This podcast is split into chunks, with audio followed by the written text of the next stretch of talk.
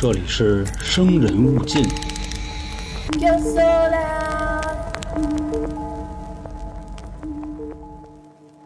大家好，我是咱们的都市传说叙述员黄黄，这里是由春点为您带来的生人勿近。又到了国外的这个都市传说的板块了。今天我给各位带来的故事呢，叫鹿女。这个鹿就是咱们想的小鹿的鹿。其实我发现啊，老美他们好像挺喜欢这种半人半兽类的怪物吧？你看之前有这种山羊人、天鹅人、弹簧人啊，当然其实弹簧人不能算是半人半兽了，就总之都是以一个人的形象吧为基准。其实有看过有一个美剧叫《恐怖大师》的小伙伴啊，对这个鹿女的角色应该不陌生。她出现在第一季的第七集，当时是讲了这么一个故事。说有一个小镇接到了一起报警，他们发现，在高速公路上出现了一辆大卡车，这个大卡车就那么一直在那停着也不动，并且周围有一圈路。更奇怪的是呢，这些路好像会凭空消失。警察接到报案之后，带着几个人赶紧就去现场了。后来他们做的几个操作啊，反正我看的时候挺迷糊的。当时一拽车门，车门直接就给蹬下来了，就掉下来了。但是呢，也不知道他们怎么想的，就又把车门子给安回去。围着这车又转了几圈，后来他们就说呢，这车怎么这么奇怪啊？要不咱上去看看去呗？其实我就想啊，早干嘛去了？这车一上去之后呢，映入眼帘的就发现满车的人。这个满车的人是怎么回事呢？有一个男人被肢解了，并且血溅的全车都是。清理好现场之后呢，就交给法医进行鉴定。鉴定报告一出来，所有人有点摸不清头脑了。这的确是一个男的。但是发现啊，他的根让人给摘了，并且在被摘根之前呢，他应该进行了一场很快乐的啪啪啪，可能是从这个分泌的激素啊液体发现的。另外还有一个问题，就是这个男人呢，他目前呈现的状态，咱们刚才说是一车嘛，看起来像是让大卡车啊，这就跟压于谦老师那意思似的，来回来去可能得至少碾了十回以上。但是呢。他这个压扁的程度又应该不是车被压的，他没有发现这个轮胎的痕迹。那当时就琢磨了，说到底是什么样的力度能把一个成年男子给干成肉泥了呢？总之吧，几个警察呢也是摸不清头脑，天天就在那琢磨啊，根据各种死者的一些线索吧，慢慢的去侦破。结果没过两天呢，又有人报案了，说有一个男的死在一间宾馆里了。等他们到了之后呢，一开门，好家伙！这回倒不是满屋子都是他了，这回看起来是一人肉汉堡。送给法医鉴定之后啊，同样还是那样，肯定之前啪啪啪过，而且还挺开心。最后呢，也是根让人给摘走了。这警察一下就愣了，说这是怎么回事呢？开始又调查监控等等，说是这男的跟一个女的过来一起开房，然后出这事儿。他们就琢磨说，至少在这件案子中啊，应该有一个女的犯罪嫌疑人。那其他的人呢？不知道。这其中有一个调查案件的兄弟啊，咱们暂称他小白。小白就说了：“说我好像之前啊听说过一个传说，叫鹿女。说这鹿女专门就喜欢变成特别漂亮的妞勾搭男的。你说咱小镇会不会出现这问题了？”另一个他的搭档，咱们叫他小黑吧。小黑说：“哎，不可能，怎么可能出这事儿呢？说咱最近啊确实是不太好查这案子，都累了，要不咱歇会儿。”小黑就去酒吧喝点儿喝着喝着呢，来了一姑娘。这姑娘也不说话，但是长得还行。其实长得不是那么好看啊，就是咱说他选的演员吧。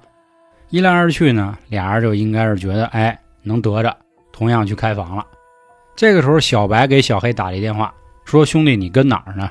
小黑说：“啊，兄弟，你等我十分钟啊，说我现在我得把一密，马上就好。”小白这边说了：“说大哥大哥。”我查了查档案，鹿女这事儿啊，真的在咱们这儿发生过。你赶紧回来啊，咱俩把这案子琢磨一下。那边小黑说了，说大哥了，马上就开始，你别扫兴行不行？这时候小白又说了一句话，说黑哥，你要不要看看你现在这姑娘，她那腿是不是鹿角啊？说完这句话之后呢，对面电话没声了。小白一琢磨，不对，肯定出事儿了，马上开车就奔着小黑那儿去。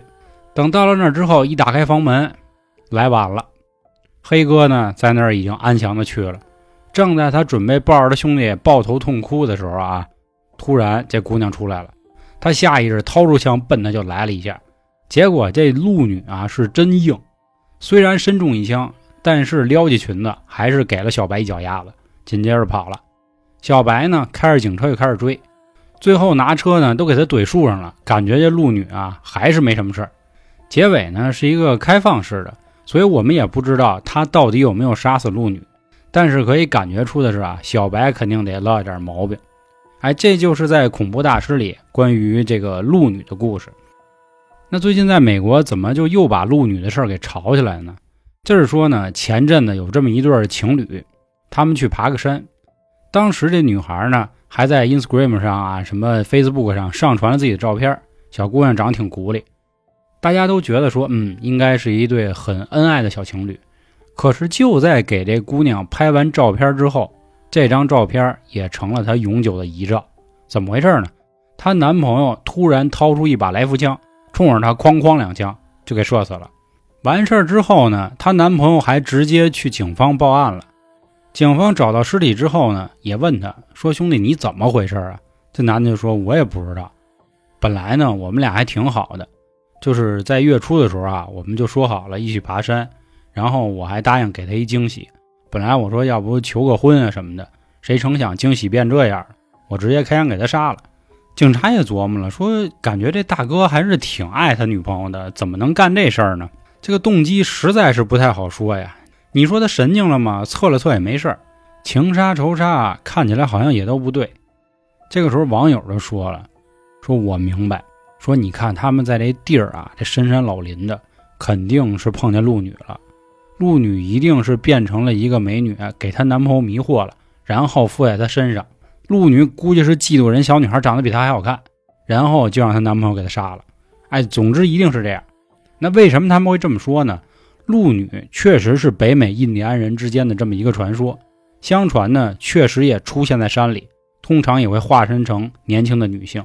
如果对面是老头呢，也有可能变成一老太太。总之吧，他会利用所谓的美色来诱惑男子。鹿女的上半身是正常的人类，下半身呢就是鹿的形态，所以她都会穿一个长长的大裙子，把她底下脚给盖住。一般来说呢，鹿女都会将这些男子迷惑之后将其杀害。作为他的祭品，其实我觉得听起来还是挺单薄的啊。为什么这么说？关于鹿女这个事儿呢，咱们国内也有她的传说。当然了，肯定不是这种杀人放火类的。我觉得咱们的传说听起来更好。我甚至一度认为，虽然它是北美印第安人的传说，那会不会是当初哪个老美听了之后呢，回去给他们讲吓唬那帮印第安人，结果自己说错了？这是怎么回事呢？下面我跟各位说说啊。这个是在一九九三年上海美术电影制片厂出的一个动画片，就叫《鹿女》。然后当时我看呢，也有很多这样的传说，说当时的华夏大地啊，有这么两个国王，一个叫夏王，夏天的夏，还有一个叫炎王，炎黄子孙的炎。他们两个呢，属于那种啊，明着不斗，暗里斗，谁都想把对方的国家吞并，但是呢，碍于情面，谁都不好意思先出手，所以只得呢，没事就在一起打打猎。来压一压对方的这个气势。有一天呢，夏王跟炎王就开始去猎鹿，正在深山老林逛呢，突然发现前方啊，嘿，有一只白色的鹿，看起来很漂亮。夏王一拍马屁股说：“哎，我得先给他擒了。”这个时候，阎王也说呀：“我也去看看怎么回事。”正在夏王搭弓准备要射这只鹿的时候，阎王一下给他拦住了。这夏王就不干了，说：“你干嘛呀，兄弟？”阎王说：“啊，大哥，这个路上啊，好像有一个人。”说你甭在这胡说，怎么可能呢？因为这件事呢，俩人也是不欢而散。说今天打猎就到这儿吧。而这个时候啊，阎王听到了山里好像有人在吹一个乐曲，嘚嘚的挺好听。他呢，随着这个声音就过去了。原来啊，他刚才看的没错，确实是一只白鹿驮着一个女儿，而这个女子呢，正是由白鹿所生。而吹乐器的人呢，是一位老仙翁，就把刚才我说这套。跟阎王都说了，阎王一看我这姑娘俊啊，哎，一来二去的就和人好上了，并且把她就打算迎娶回去，作为自己的妃子，叫什么呢？叫路妃啊。这稍微有点尴尬啊，因为最近《海贼王》Red 不上线了嘛，是吧？娶亲肯定是从人娘家走嘛，所以就从山里将鹿女准备迎娶回去。在接亲的路上呢，夏王也看见了，说什么事儿？怎么还有山里人结婚呢？哎，这时候他随从说了，说大王，听说阎王呢从山里娶了一女孩，听说这女孩还是一鹿生的，咱也不知道真的假的。夏王一下不高兴了，说什么鹿所生的，就是上回我碰见那个。说不管，这回我必须我得挤兑挤兑他。当然了，这也都是成年男子互相之间的调侃。阎王和路飞啊，还确实很恩爱，但是呢，也正因为这件事儿和夏王就结了梁子嘛。阎王的母亲就不高兴了，说：“儿子呀，你说你非娶这么一女孩，这要两国开战了，你说我杀谁不杀谁？所以对陆女呢，一直也不太喜欢。而这一天突然得到了一个消息，听说陆女啊怀孕了，这对于燕国来说是一个非常好的消息。”怎么说呢？对面的夏国，也就是夏王，可能患有这个不孕不育，一直都没有孩子。他呢也步入中年，因为古时候嘛也活不到那么久。而阎王这边呢本身就年轻力壮，又加上亲娶的这个陆女啊马上就要生，所以老太也挺高兴。说这样吧，如果他能生下来的是一个男孩，也就是太子，我就不理这事儿了。过了几天之后，宫里传消息了。路飞啊，确实生了，但生的是一朵莲花。当时老太太就急了，说：“怎么回事啊？绝对妖女吧？我就说嘛，你说你山里你娶一女的回来，那怎么可能出现这样的事儿？”说：“孩儿啊，你听我的，你现在你把这莲花赶紧给我扔了。”阎王呢也是有点郁闷，说：“我跟我媳妇生下这么一个东西，你说她是妖吧也不合适，但你说他是人吗？他是朵莲花，他怎么生出来的呢？”他就赶紧到后宫去找路飞问，这个时候呢，就看见这个路飞啊正弹弦子呢，给这个莲花听，看见莲花也特高兴，就在那儿一拱一拱去。阎王一把夺过来，说：“爱妃啊，说这莲花不祥之物，说我赶紧给他扔了，顺手就扔护城河里了。相信各位也知道了，飘哪儿啊？飘夏国去了呗。那这莲花到底是什么呢？其实是有十个孩子被荷叶包着，夏王当时呢正在河边发愁呢。哎呦，说我也生不下来孩子，说以后我这国业怎么办呢？这时候听见有小孩哭，一看好像是河里上有一莲花。他说：“这莲花怎么还会哭呢？”赶紧给我打捞看看。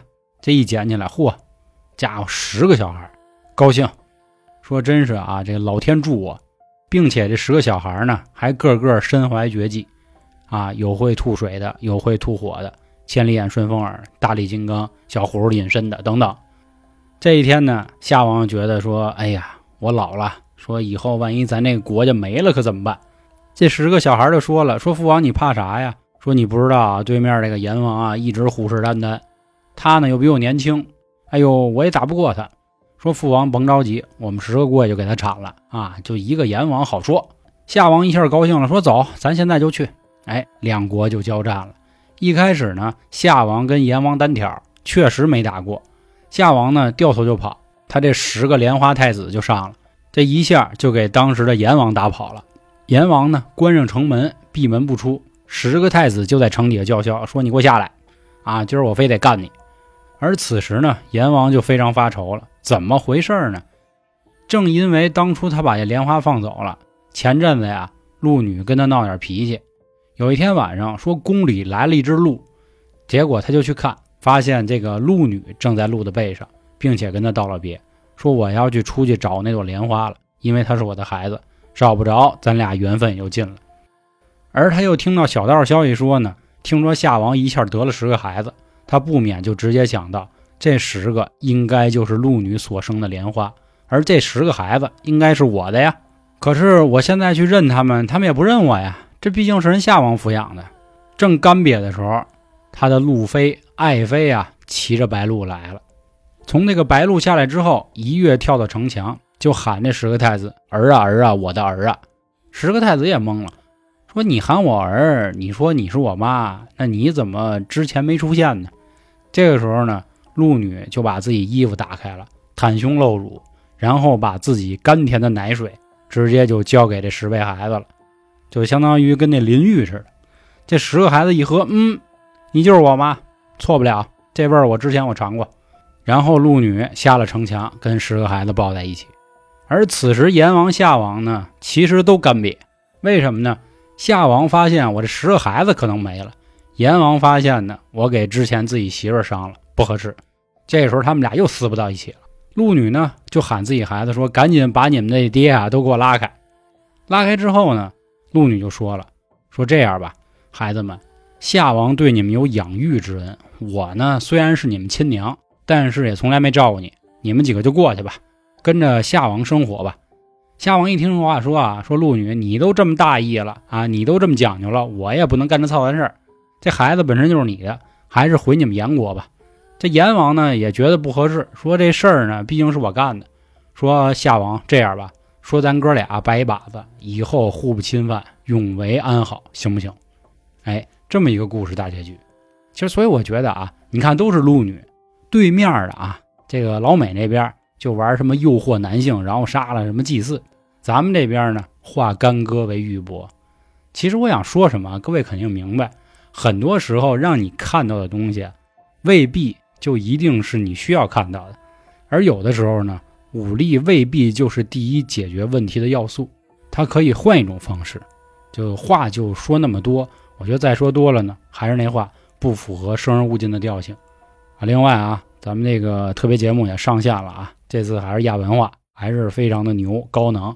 关注咱们那个 N 二二春点，回复特别，您就能看到，或者在底部菜单栏啊，春风大典这名我觉得特地道，就符合非常非常符合春点的风格。